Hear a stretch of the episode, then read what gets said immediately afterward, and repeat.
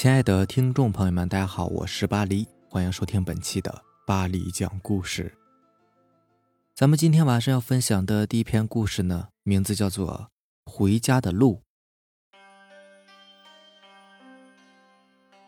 又到了一年一度的鬼节，刘小庆走在路上，只感觉阴森森的。他刚从学校里回来，对，他在市里读大学，可是学校放假偏偏选在这一天。这让他也很无奈。他家在离他读书的那个城市很远的一个郊区，直达的车自然是没有的。他下了车还要七绕八绕的才能够回到家中，而且途中还要穿过一个水坝。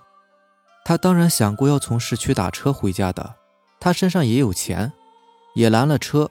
可是司机呢，一听他要去的地方，立马把头摇得像是拨浪鼓一样，说什么也不肯去。不为什么。就是因为太过于偏远了，重回市区的油钱都够呛，根本就赚不到什么，而且荒郊野岭的也不太安全。拦了几次都是这样，没有司机愿意去。无奈的他只好一个人坐客车回家，然后默默的走回家那一段路。至于那个水坝嘛，他心里还是有阴影的。童年时候的他曾经在桥上蹦蹦跳跳，结果脚下一滑，摔了下去。现在他身上都还有一个印子没有褪去呢，而现如今他又要在深更半夜的一个人走这一条路，过这个水坝上的桥回家。他当然不想走，可是又能怎么办呢？没有别的办法可想，毕竟还是要回去的嘛，总不能在荒郊野岭的地方过夜吧？注意看着路，小心翼翼地走着。上空月亮发着毛，并不是十分的明亮。他走着走着，就听见了水的声音。很明显，已经到了水坝那里了。小心翼翼地从桥上过，却是冷不防的左侧水面一阵水花响起，吓了他一跳。幸好他平衡能力还算可以，再加上一手一个很重的手提包，不然这个时候啊，早就吓得掉到水里去了。他往左边看过去，从水里面竟然探出一个人的头来。嗯，这个时候怎么还会有人在水里游泳呢？他撇了撇嘴，定睛一看，这不就是他邻居家的那个小孩吗？大哥哥，过来游泳啊，好好玩啊！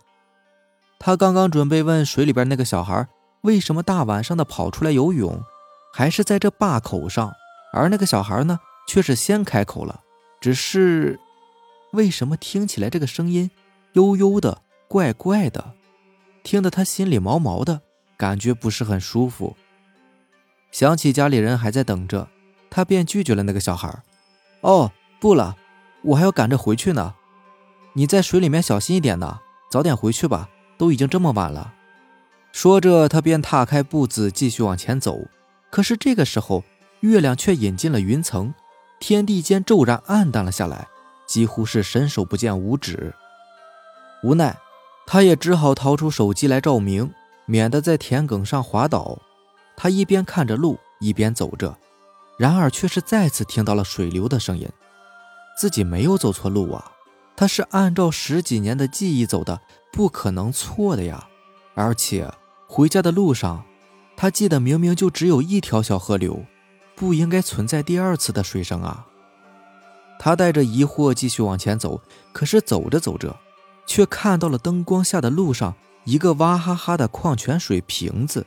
而这个瓶子呢，他就在刚才就看到过，也是在坝口的桥边，也就是说，自己又绕回到了原来的位置。可是自己明明已经过了河了呀，怎么回事？自己怎么会又到桥的这边来了呢？他突然想起了老一辈的传说，就在这不远的一座山上，曾经有很多砍柴人发生过鬼打墙，难道自己也撞上鬼打墙了？他小心翼翼地踏在桥面，可是这一次水面上却是没有再探出什么人头。他记起了以前看过的一篇鬼故事，童子尿可以破除鬼打墙。眼珠子一转，计上心来，他把右边的行李往左手边一带，顺便解开裤子，就开始朝着河里撒尿。然而说来也真的奇怪，竟然就在他开始的一刹那，周围的空间环境一阵扭曲。跟着他的头也开始疼了起来，可是他不敢动，他怕一动就会掉到水里面去。在缓过来后，他发现自己正处在田埂上，对着一个不知道是谁家的农田里边撒尿。这里离开那个水坝已经很远了，因为他已经再也听不到水声。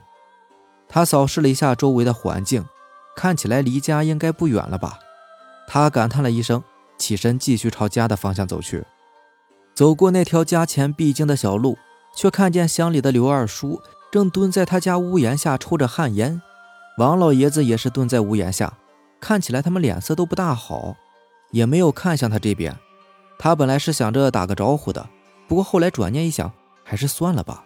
但他还是感觉很奇怪，为什么大晚上的在家不好，非要蹲在屋檐下呢？回到家后的他整理好自己的行李，就把回来的路上碰到的这些怪事儿和家里人说了一下。然而他们一听，一个个都是脸色大变。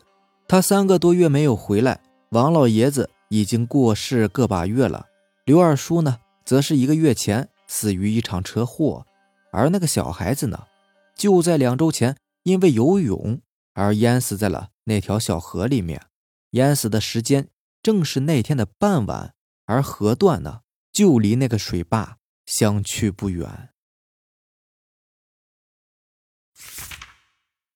下面这个故事名字叫做《恐怖的爸妈》。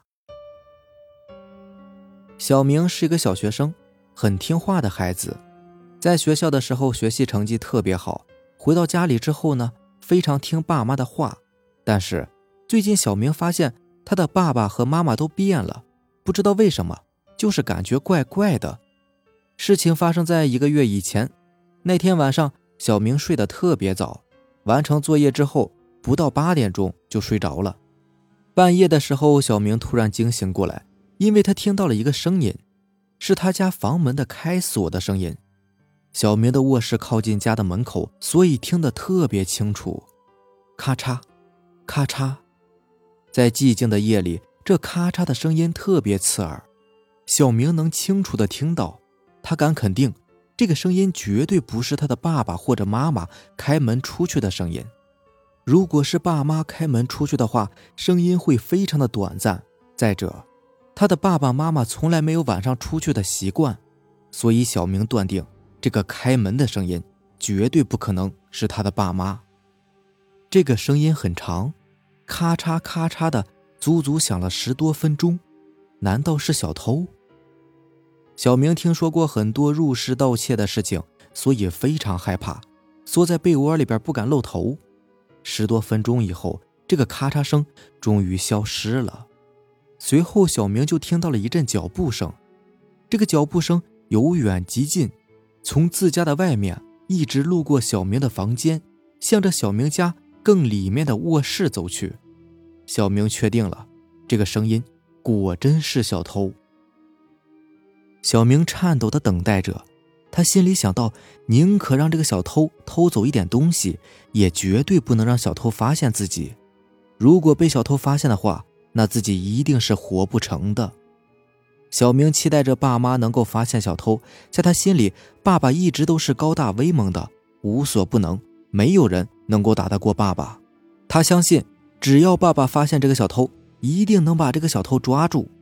就在这时，小明听到了一声凄厉的惨叫，声音很尖锐，也很刺耳，是一个女人的声音。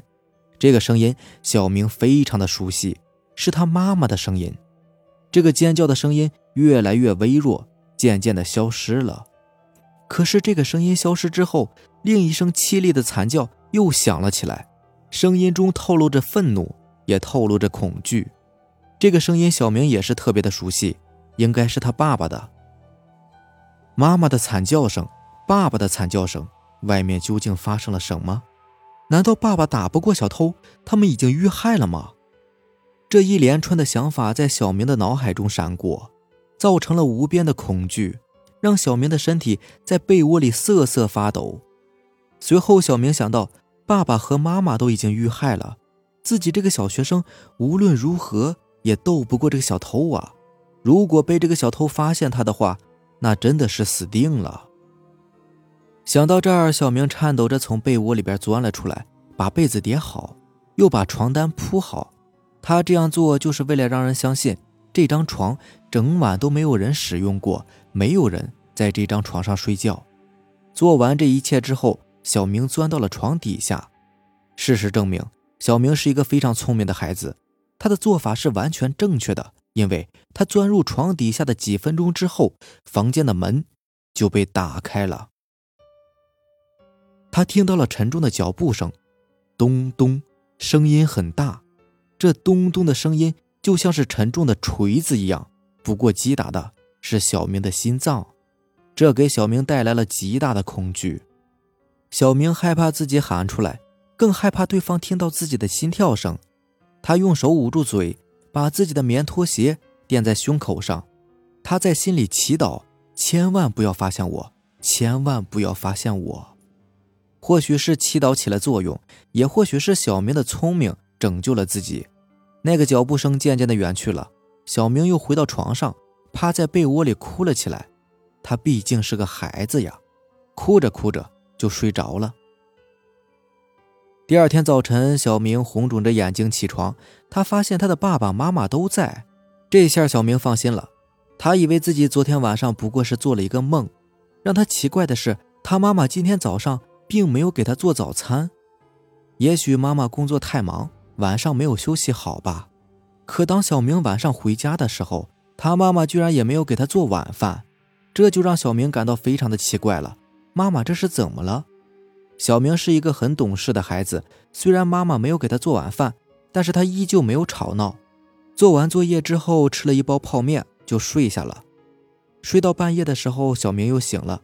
这次他还是被脚步声惊醒的，这次的声音不是一个，而是两个人的脚步声，一个很轻，另一个很重。这个声音是从爸妈的卧室里传出来的。随后，他听到了快速的开门声，这两个脚步的声音渐渐的变小了，是爸爸妈妈出门了。这么晚，他们要去哪里呢？小明虽然很疑惑，但是并没有多想，继续睡觉。在随后的几天里，每天晚上都会有这样的事情发生。爸爸妈妈每天晚上都要出门，他们大半夜的要去哪里呢？又去干什么了？这天是周日，小明没有去上课。他早晨起床的时候，发现了一个非常奇怪的事情：他爸爸妈妈都没有去上班，因为他父母的工作并不是双休日的。更让他奇怪的是，家里所有的窗帘都紧紧的拉着。透不进一丝的光，整个屋子里面黑洞洞的，就像是在晚上一样。而且房间里面很潮湿，地上被泼了很多的水。小明不知道这是为什么，只是感觉很奇怪。